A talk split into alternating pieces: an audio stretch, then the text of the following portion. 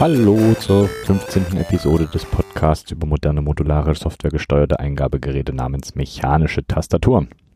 Kurz gesagt, dem Klick-Klack-Hack-Podcast. Ihr wisst ja, am Anfang gibt es immer die neuen Nerds und Nerdettes auf Twitter, die da wären hexa.de, die Sabrina und KBD News. KBD News ist das Keyboard Builders Digest. Komme ich später nochmal drauf. Und wie immer natürlich auch ein Hallo an alle, die nicht auf Twitter unterwegs sind, aber das Ganze sicher trotzdem anhören. Schön, dass ihr alle da seid.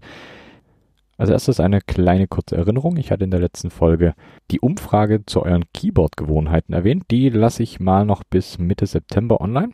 Danach werte ich das Ganze mal aus, was es bis dahin auszuwerten gibt. Und die Ergebnisse gibt es dann auch hoffentlich relativ zeitnah. Ansonsten gibt es noch ein paar andere Neuigkeiten. Der Connector für die LK20 ist da. Das wird ein 15-poliger D-Sub-Anschluss, vielleicht eher bekannt als VGA-Stecker.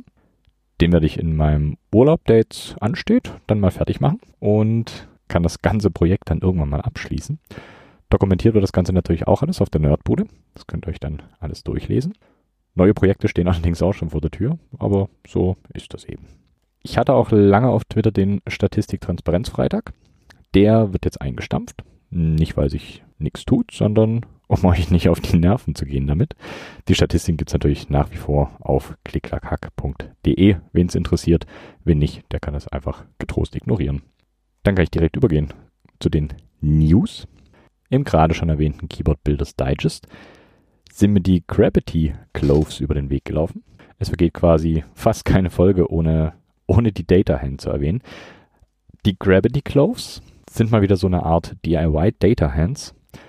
Die gehen allerdings ein kleines bisschen mehr in die dritte Dimension. Die oberste Keyreihe ist eher überhalb der Finger angeordnet. Sieht sehr abgefahren und spacig aus. Solltet ihr euch auf jeden Fall mal anschauen. Dann gab es noch diese Woche die Preise für die Keychron Q1. Hatte ich letzte Folge erwähnt. Das ist die erste Keychron, die offiziell die QMK unterstützt. Voll bestückt gibt es die Q1 für 169 Dollar. Und ohne Gatoron Switches liegt die bei 149 Dollar. Dann gab es noch einen netten kleinen neuen Mikrocontroller. Das wäre der Keyboard Core Controller. Jim Heaney, ich hoffe, ich spreche den Namen richtig aus, hat den Mikrocontroller entworfen und der ist komplett abgestimmt auf Keyboards. Das heißt, alle Pins gehen nur zu einer Seite raus. Das macht das Belegen der Pins einfacher. Alles, was ein Keyboard nicht braucht, ist rausgeflogen vom Mikrocontroller. Solche Sachen wie äh, ein Spannungsregulierer oder ähnliches. Das Ganze wird per USB-C angeschlossen. Die Teile, die auf dem Mikrocontroller drauf sind, sind größenmäßig so gewählt, dass sie einfach zu reparieren sind. Und die Pläne gibt es natürlich auf GitHub. Die packe ich euch in die Show Notes mit rein. Und wie vorhin schon erwähnt, das Keyboard Builders Digest ist jetzt auf Twitter unterwegs. Also wer es noch nicht getan hat, folgt dem Keyboard Builders Digest. Kriegt ihr sehr viele coole News, coole Keyboards. Lohnt sich auf jeden Fall immer. Was heute in meiner Mailbox gelandet ist, ist das Moonlander Tripod Kit. Einige von euch schwören ja auf die Ergodox Moonlander. ZSA hat heute das äh, Tripod Kit angekündigt. Das ist ein kleines Kit zum Befestigen der Moonlander an den Armlehnen eures Schreibtischstuhls. Der Tripod selber ist leider nicht, nicht inklusive und die Moonlander wird dort per M3-Schrauben auf dem Tripod befestigt und der Tripod selber, wie gesagt, an den Armlehnen eures Schreibtischstuhls. Damit könnt ihr euch quasi den perfekten Kommandostand bauen. Das Kit kostet 79 Dollar. Allerdings kommen da auch noch 20 Dollar Shipping dazu, was ich gesehen habe. Also liegt er dabei knapp 100 Dollar. Ist natürlich ein stolzer Preis. Wer es aber haben möchte, lohnt sich mit Sicherheit. Group Buys gibt es natürlich auch. Ich fange allerdings an mit dem Interest Check. Das ist der Interest Check zum DCS Solarized Dark. Das orientiert sich am äh, Solarized Dark Scheme für IDEs zum Beispiel oder für euer Terminal. Das Ganze hat äh, petrolfarbene Alphas mit hellgrauen Zeichen und die Mods sind in einem dunkleren Petrol mit mehrfarbiger Beschriftung, also schön bunt und wie gesagt orientiert sich am Solarized Dark, ist ganz hübsch.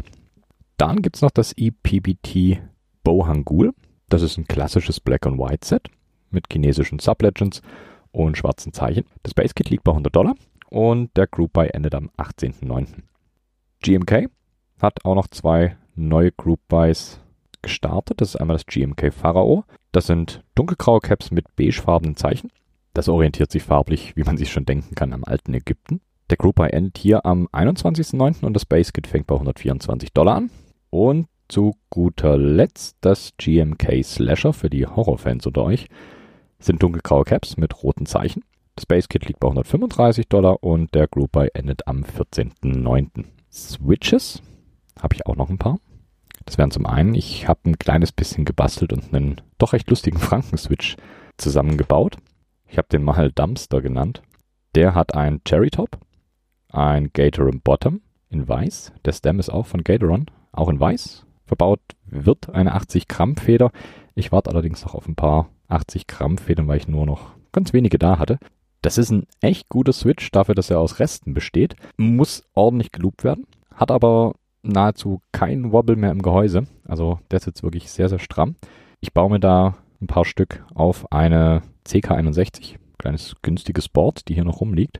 Da ist schon ordentlich Schaumstoff drin. Und mit den Switches wird aus dem günstigen Board eigentlich ein recht solides, gutes Board, was ich, was ich sehen lassen kann. Es gibt da noch Group Buy Switches. Einmal die Kyle Purple Potato Switches. Die haben 63,5 Gramm, bestehen komplett aus POM, also POM Housing und POM Stem.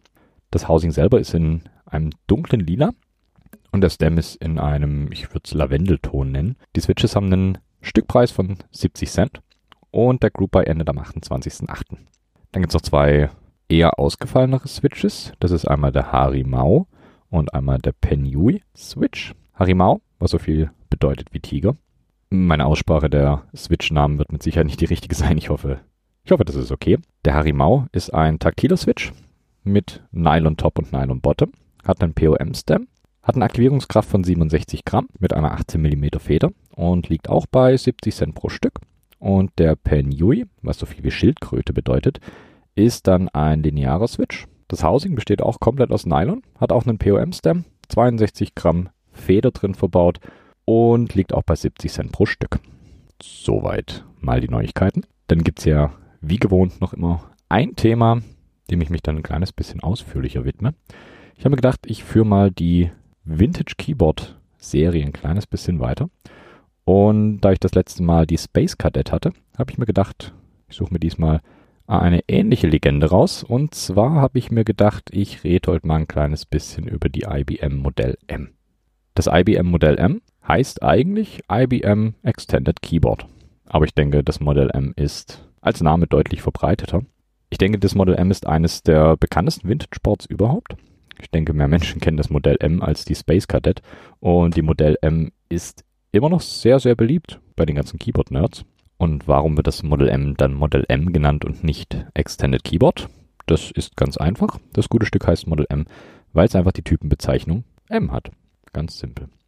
Das Keyboard wurde 1985 das erste Mal produziert. Das Model M selber ist ein 101 bis 105 Tasten Keyboard, also eine Full Size, so wie man sie auch von heute kennt.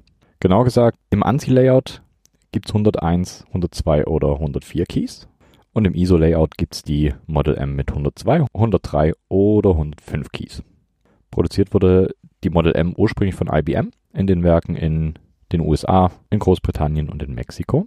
Und Switches gibt es hier in Form von Buckling Spring Switches, beziehungsweise Buckling Spring over Membrane und später dann die schlechteren Vollmembran-Schalter, wenn man die so nennen will. Also ich denke, Rubber Dome trifft das Ganze hier besser. Die Model M selber wurde auch gebrandet verkauft mit Brands von äh, Lexmark, Maxi Switch und Unicomp. Gab aber wohl auch andere Brands, die so aber nicht näher bekannt sind. Das Layout der Model M wurde zum Industriestandard und wird mittlerweile auf nahezu jedem Standard-Keyboard verwendet. Als Anschluss bei der Model M, also der Anschluss zum Rechner oder zum Terminal, gab es auch verschiedene Versionen. Die Model M gab es mit USB, PS2, AT oder mit einem Terminalanschluss. Und zu guter Letzt die Maße des Klassikers. Das Ganze mit ausgefahrenen kleinen Füßchen. Die Tastatur ist 492 mm x 210 mm x 58 mm. Und wiegen tut das gute Stück circa 2 bis 2,5 Kilo. Also schon ordentlich schwer für, für ein Keyboard. Der Preis des Boards bewegt sich zwischen 69 und 300 Dollar. Ist natürlich äh, abhängig vom Produktionsjahr und vom Modell selber. Ist natürlich klar, dass die Rubber Dome da deutlich günstiger war als die Modelle mit dem Buckling Spring Over Membrane Switches. Und was wäre der Klick-Klack-Hack mit einer Vintage-Folge ohne, ohne den üblichen Geschichtsunterricht? Die erste Model M kam wie gesagt 1985 auf den Markt und hatte die Modellnummer 1386303. Die kam in Verbindung mit einem äh, IBM 3161 Terminal. Das ist ein nettes Terminal mit Oldschool grün oder bernsteinfarbenem Phosphor-CRT-Monitor. Und wie vorhin schon gesagt, beim ersten Modell kam hier der Terminalanschluss zum Einsatz. Das Layout der ersten Model M ähnelt der DEC LK 201 Tastatur, hat aber genauso Elemente von 122 Tasten Terminal Tastaturlayouts, wie man sie zu den Zeiten kannte. Die erste wirklich PC-kompatible Model M bzw. Extended Keyboard kam dann mit dem IBM 7531 Industrial PC. Und im Vergleich zu den Terminal Keyboards, die es davor gab, gibt es hier zum Beispiel die Feststelltasten. 1986 produzierte IBM dann verschiedene Varianten, gerade für die Rechner PCXT, PCAT und XT286 oder 286. 1987 wurde die M dann zum Standard für IBM Terminals und auch andere Rechner. Das blieb dann auch lange Zeit so, bis 1991. Da veräußerte IBM dann seine Office Products Division, was zur Gründung von Lexmark führte. Lexmark übernahm dann den größten Teil der Tastaturproduktion von IBM und Lexmark selber produzierte das Extended Keyboard für IBM und andere Anbieter sowie unter seiner eigenen Marke. Aufgrund des Drucks auf IBM billigere Computer zu produzieren, wurde das Extended Keyboard nach der Einstellung der PS2-Produktreihe durch IBM im Jahr 1994 nur noch für High-End-Systeme und als optionales Zubehör für andere Systeme angeboten. Und schließlich konnte Lexmark die Produktion von Tastaturen nicht mehr rechtfertigen und eine Übernahme der Belegschaft aus dem Tastaturgeschäft führte zur Gründung von Unicomp. Daher auch die verschiedenen Brandings der Model M. IBM bot das Extend Keyboard weiterhin an und produzierte es in seinem eigenen Werk in Greenock in Schottland. Sie wurde aber auch produziert als Outsourcing-Produkt für Lexmark und genauso auch für Unicomp. Um 1999 begann IBM dann die Produktion und das Angebot des Extended Keyboards einzustellen, was dann quasi auch der Tod der Model M im ursprünglichen Sinne war. Unicomp produziert sie weiterhin für andere Anbieter und verkauft sie auch direkt an die Öffentlichkeit, also für jeden und nicht nur für die Industrierechner bzw. Industriekunden. Das Design, das Unicomp da verwendet, unterscheidet sich aber nicht von dem der späten IBM-Tastaturen. Abgesehen von der Einführung der Windows-Taste, USB-Anschlüssen und verschiedenen Farboptionen, sonst ist der Aufbau gleich. Allerdings wurden dann später einfach nur noch die Rubber Dome-Varianten verkauft und nicht mehr die Buckling Spring. Soll mal soweit genug Geschichtsunterricht gewesen sein. Ich würde einfach weitermachen mit dem Aufbau. Die Model M hat ein Kunststoffgehäuse, das normalerweise aus ABS oder einer Mischung aus Polycarbonat und ABS besteht. Das Gehäuse selber besteht aus einem separaten Ober- und Unterteil die an der Vorderseite der Tastatur mit ineinandergreifenden Laschen fixiert werden und an der Rückseite mit vier 5,5 mm Sechskantschrauben befestigt werden. Der Controller vom Keyboard äh, befindet sich entweder unter der Tastaturbaugruppe oder ist auf der Baugruppe selbst oberhalb des Ziffernblocks angebracht. Bei den ursprünglichen Exemplaren tritt das Kabel hinten in der Mitte der Tastatur aus dem Gehäuse. Bei späteren Exemplaren hat man den Austrittspunkt des Kabels nach oben rechts verlegt Außerdem gibt es auch ältere Gehäuse, die haben eine quadratische Aussparung. Die Aussparung war gedacht für eine SDL-Buchse und ein abnehmbares Kabel oder ein nicht abnehmbares Kabel mit einem quadratischen Füllstück. Die würden da beide in die Aussparung reinpassen. Es gibt dann noch weitere Punkte, wo sich die verschiedenen Varianten der Model M unterscheiden. Bei den Varianten für den PCXT und die Terminals ist der Bereich der Log-LED über dem Ziffernblock zum Beispiel leer. Die Tasten der meisten Extended Keyboards bestehen aus einem separaten Stem und einer abnehmbaren bedruckten Keycap. Aber einige verwendeten auch einteilige Tasten. Das kommt dann immer ganz auf die Variante drauf an, die ihr vor euch habt. Und praktisch alle Extended Keyboards haben ein kleines Lautsprechergitter auf der Unterseite, aber nur wenige Varianten haben wirklich tatsächlich einen Lautsprecher enthalten. Die Model Ms der RS6000 Workstations zum Beispiel, die hatten auf jeden Fall welche verbaut. Ein anderes Merkmal der Model M, auf das die meisten Model M-Fanatiker schwören, ist der Klang. Ja, ich mache den Klang jetzt mal als separate Kategorie, denn der Klang der Model M soll laut, laut der Fans unvergleichbar sein.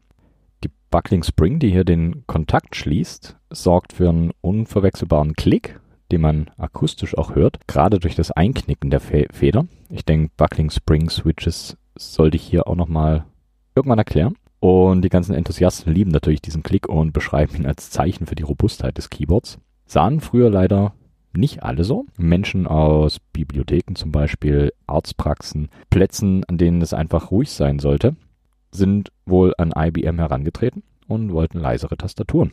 IBM hat daraufhin Quiet Touch Tastaturen rausgebracht. Und wer hätte es gedacht? Es sind pure Rubber Keyboards. Also keine Buckling Springs mehr und auch nicht mehr wirklich, nicht mehr wirklich mechanisch. Schade. Danke für nichts. Lexmark hatte auch ein Modell 1995 bis 1996 mit geloopten Federn, die das Klickgeräusch minimieren sollten und somit auch natürlich die Lautstärke des Keyboards selber. Ich denke, das sind dann die wahren Sammelstücke, die Raritäten. Zur Hardware im Allgemeinen der Model M. Im Gegensatz zu den frühen IBM-Tastaturen wurde das Extended Keyboard mit zwei verschiedenen physischen Tastenanordnungen hergestellt. Einmal das US-amerikanische englische Layout und einmal für den europäischen Markt. Die Modelle für den europäischen Markt, die wurden auch im Nahen Osten und in Afrika eingesetzt.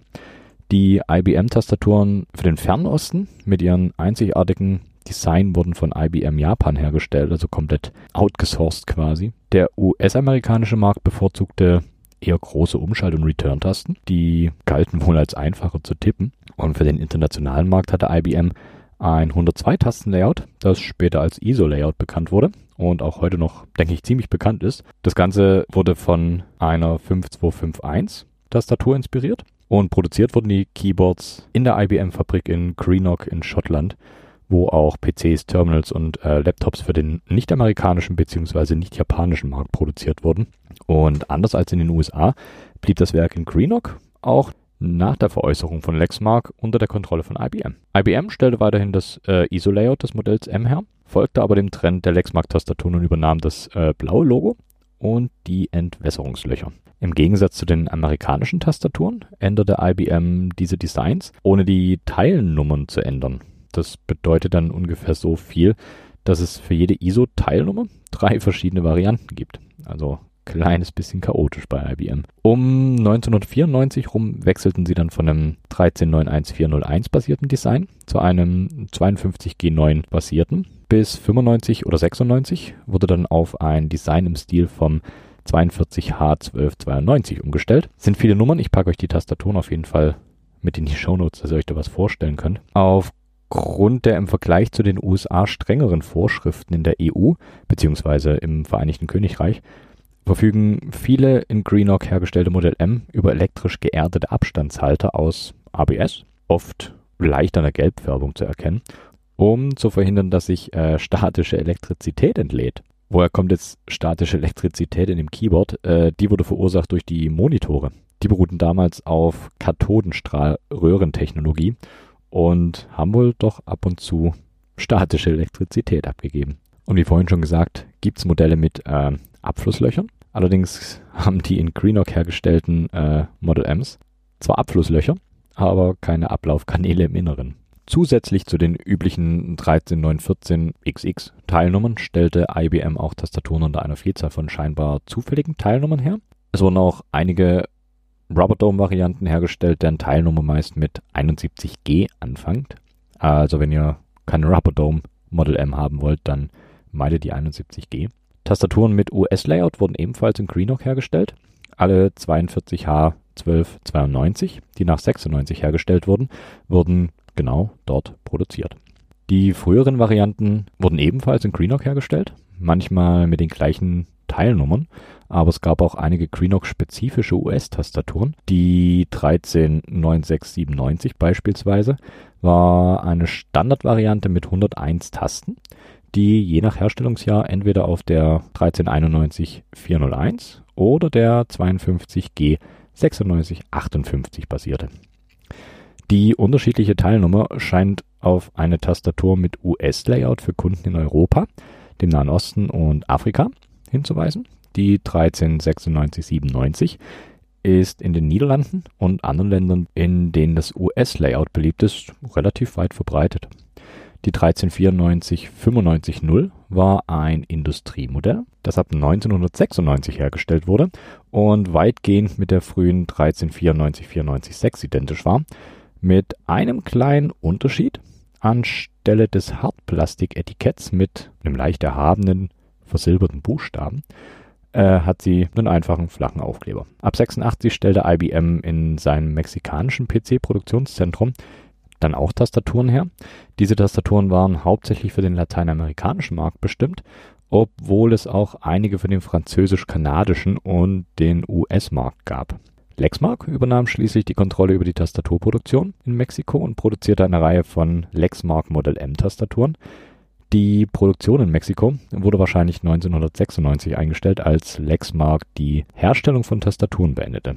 Im Gegensatz zu den äh, Greenock Model Ms haben die in Mexiko hergestellten Model Ms keine besonderen Merkmale, die sie von den IBM, US bzw. Lexmark Model Ms unterscheiden. Das in Mexiko hergestellte M sollte nicht mit dem in einem anderen Werk, in einem anderen Teil des Landes hergestellten IBM Model M13 verwechselt werden.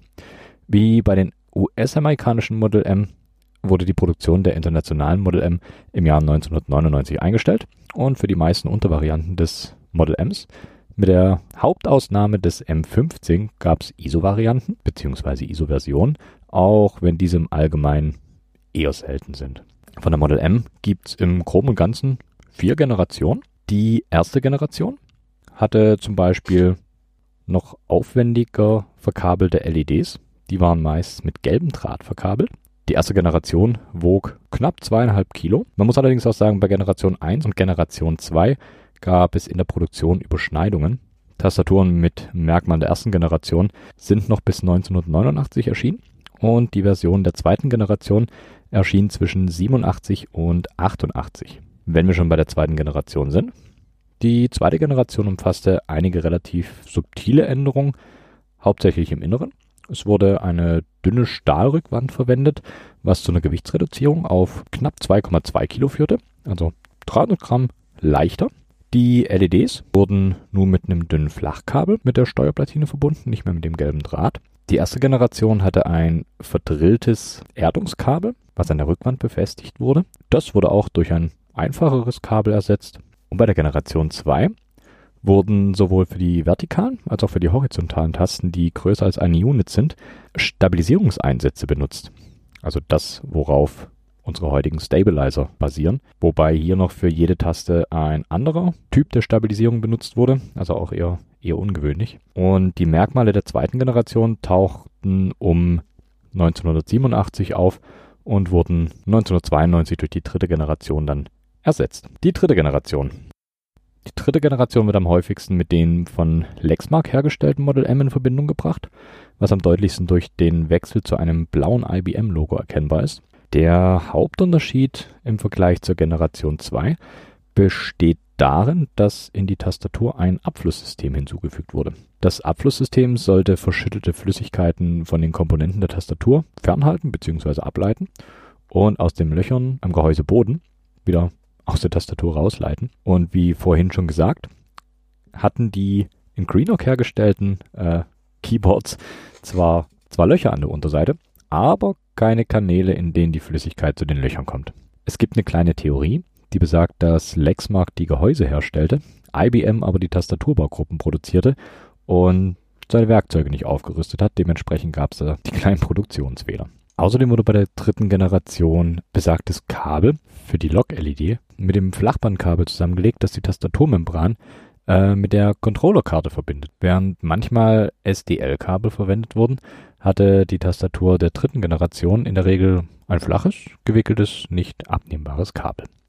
Tastaturen der dritten Generation erschienen ab 92 und wurden durchgängig bis 99 produziert, obwohl sie bereits 1996 weitgehend von Modellen der vierten Generation verdrängt worden waren. Und dann wäre ich auch schon bei der vierten Generation angelangt.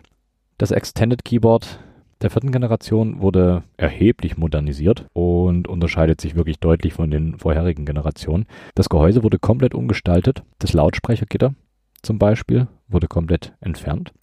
Und wie ich vorhin schon erwähnt hatte, wurde das Kabel, was sonst immer zentral aus der Tastatur rauskam, nun oben rechts beziehungsweise an der rechten Seite der Tastatur rausgeführt.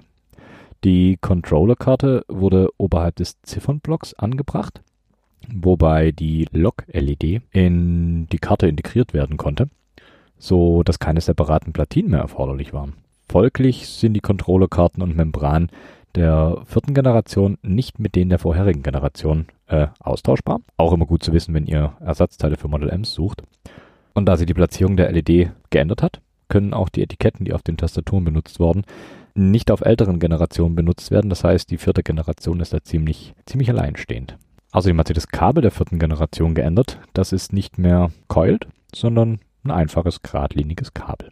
Und die letzte wirklich auffallende Änderung der vierten Generation. Es wurde eine deutlich dünnere Rückwand für das Keyboard selber verwendet, was das ganze Gewicht dann nochmal minimiert, so dass man auf die ganz am Anfang schon mal erwähnten zwei Kilo kommt, die das Model M in der vierten Generation gewogen hat. Und wie in jedem Nerd-Thema gibt es eine ganze Reihe von besonderen Vertretern unter den zahlreichen Model Ms, die IBM unter das Volk gebracht hatte. Und wenn ihr noch nicht genug von Seriennummern der Model M habt, dann habe ich hier noch ein paar, paar Besonderheiten. Das wäre zum einen die 1386303 oder auch die 1386304. Das war das erste Model M, das mit einem ASCII-Terminal 3161 verbunden wurde. Als kleiner Side-Fact, das Ganze passiert über einen 240 Grad DIN 5 Stecker mit einem nicht abnehmbaren Kabel. Die 1386303 bzw. 304 hat ein 102 bzw. 103 Terminal-Tastenlayout. Das unterscheidet sich allerdings von den gebräuchlichen oder damals gebräuchlichen 101 und 102 Tastenlayouts durch eine zusätzliche Taste auf dem Ziffernblock. Das heißt, es sind zwei normal große Tasten anstelle der doppelten und größeren Plus-Taste. Also anstatt dieser 2-Unit-Plus-Taste gab es zwei einzelne 1-Unit-Tasten. Der nächste etwas ausgefallenere Vertreter der Model M war die 1388032. Das war die erste wirklich PC-kompatible Model M. Die wurde damals mit einem Industrie-PC, der die tolle Nummer 7531 hatte, geliefert. Das Keyboard selber war in IBMs industriegrauer Farbe, also ziemliches Schmuckstück. Das Ganze, um äh, Verschmutzung und Verfärbung äh, in industriellen Umgebungen zu ver vermeiden. Und wurde mit einem abnehmbaren AT-Anschlusskabel an den PC angeschlossen. Die ist ganz leicht an dem einzigartigen schwarzen quadratischen Logo oben rechts zu erkennen. Also die ist wirklich sehr, sehr schick. Ich denke aber auch dementsprechend selten. Dann hätte ich hier noch die 1390120. Die Variante ging im Januar 1986 in Produktion und wurde mit bestimmten späteren Modellen des IBM PC XT verbunden, die allerdings erst im April 86 angekündigt wurden. Das wichtigste Unterscheidungsmerkmal ist hier das Fehlen der Log-LED. Muss man sagen, auch die ursprünglichen PC-XT-Tastaturen hatten keine Log-LED. Die 1390120 wurde mit der gleichen Art von abnehmbarem DIN-5-Steckerkabel wie die 1388032 an den XT angeschlossen. Äh, obwohl sie für den XT entwickelt wurde, war sie auch mit der AT und auch mit der PS2-Variante bzw. Schnittstelle kompatibel uns wird sogar angenommen, dass viele der früheren AT-Tastaturen mit demselben XT-Modellen kompatibel waren, für die die 1390-120 entwickelt wurde. Ob das mal jemand getestet hat, ich habe keine Ahnung, aber zumindest auf dem Papier wären sie kompatibel. Dann hätte ich hier noch die 1390-653. Das ist eine relativ seltene Industrietastatur aus den späten 80er Jahren, die das gleiche metallische IBM-Logo wie die früheren nicht-industriellen Extended Keyboards hat. Dann gibt es noch eine Variante, die nicht ganz so selten ist. Das ist die 1391401. Die gehört zur PS2-Computerreihe von IBM und erschien Anfang 87. Die wurde sogar bis 94 in Serie produziert. Einige Exemplare sollen sogar noch bis 1996 produziert worden sein. Äh, aufgrund der hohen Verkaufszahlen der PS2 ist die 1399401 relativ häufig anzutreffen. Die Seriennummern deuten sogar darauf hin, dass mehr als 10 Millionen Stück von IBM bzw. Lexmark produziert wurden. Die Variante war praktisch identisch mit der, mit der früheren 1390131 hatte aber ein ovales Plastiketikett auf der linken Seite und wurde normalerweise mit einem abnehmbaren PS2-Kabel geliefert. Konnte wohl aber genauso mit einem AT-Kabel betrieben werden. So, drei Stück habe ich noch. Zum einen die 1392366. Das ist die ursprüngliche Tastaturoption des IBM PC RT 6150, einer 1986 auf den Markt gebrachten Unix Workstation, die auf dem, die auf einem Vorläufer der Power RISC Architektur von IBM basiert. Die 1392366 ähnelt der 1390131 mit leicht abweichenden Tastaturbeschriftungen. Insbesondere war hier die rechte Steuerungstaste nicht mit Steuerung beschriftet, sondern mit Action. Sie hatte einen internen Lautsprecher und ein nicht abnehmbares Kabel mit einem wunderbar sperrigen sechspoligen AMP-Anschluss. Von der 1392366 wurden nur relativ wenig Exemplare hergestellt. Das liegt schlicht und ergreifend daran, äh, dass das RT-Terminal bzw. die Unix Workstation mit 20.000 Dollar nicht gerade günstig war und die 1392366 relativ schnell durch eine Rubberdome-Tastatur von NMB ersetzt wurde. Als Kostensenkungsmaßnahme natürlich, damit das Terminal günstiger wird. Deswegen sind aber die 1392366er relativ selten. Also wer da mal eine in die Hand bekommt und das Geld dafür hat, dem sei es gegönnt. Zwei Stück noch, die 1393464. Das war eine abgewandelte Version der 1391401 mit äh, speziellen Tastenkappen und zwar für die Reservierungssoftware von Flugzeuggesellschaften oder Fluggesellschaften.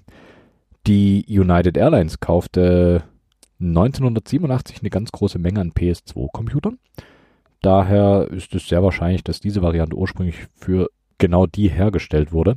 Die Sabre Corporation, die weiterhin Reservierungssysteme für Fluggesellschaften, Hotels und andere reisebezogene Dienstleistungen herstellt, bestellte ebenfalls viele der 1399464, von denen einige ein rotes Sabre-Logo anstelle des IBM-Logo haben. Also auch nochmal ein nettes kleines Sammlerstück. Und zu guter Letzt die 1394540. Die erschien in den frühen 90er Jahren mit der ersten Generation der IBM RS6000 Workstations und die ähnelt der 1399401 mit zwei wesentlichen Unterschieden. Die rechte Steuerungstaste war mit Control slash Act beschriftet und sie hatte einen eingebauten Lautsprecher. Während andere Extended Keyboards 1992 ein Logo mit dem blauen Schriftzug erhielten, behielt das 1394540 das ältere Schwarz-Weiß-Logo von IBM bei. So viel mal jede Menge unnützes Wissen über die Model M. Ich denke, es ist ein ganz nettes Keyboard. Die Rubber Dome Varianten kann man getrost ignorieren. Ich denke, die Buckling Spring Varianten sind hier die interessanteren. Man findet regelmäßig immer mal wieder auf eBay Model Ms. Man sollte allerdings darauf achten, welche Versionen angeboten werden. Also nicht von den 30 Euro Deals verleiten lassen. Meistens sind das die späteren Rubber Dome Varianten, die dann bei weitem nicht so viel Spaß machen wie die alten Buckling Spring Varianten. Wie immer, am Ende der Episode. Vielen Dank fürs Zuhören. Ich hoffe, ihr hattet Spaß. Und wenn ihr mich kontaktieren wollt, könnt ihr das natürlich gerne tun. Wie und wo ihr mich kontaktieren könnt, das seht ihr auf klicklackhack.de. Alles mit C geschrieben. Wunderbare Creative Commons Musik gibt es natürlich auch wieder. Ich habe mal wieder entdeckt, dass Klassiker auch unter CC0 veröffentlichen, so wie die fulminanten Sputnik Booster. Hier zu hören mit dem Track Syntax Error. Ich wünsche euch viel Spaß damit. Bis zum nächsten Mal. Macht's gut.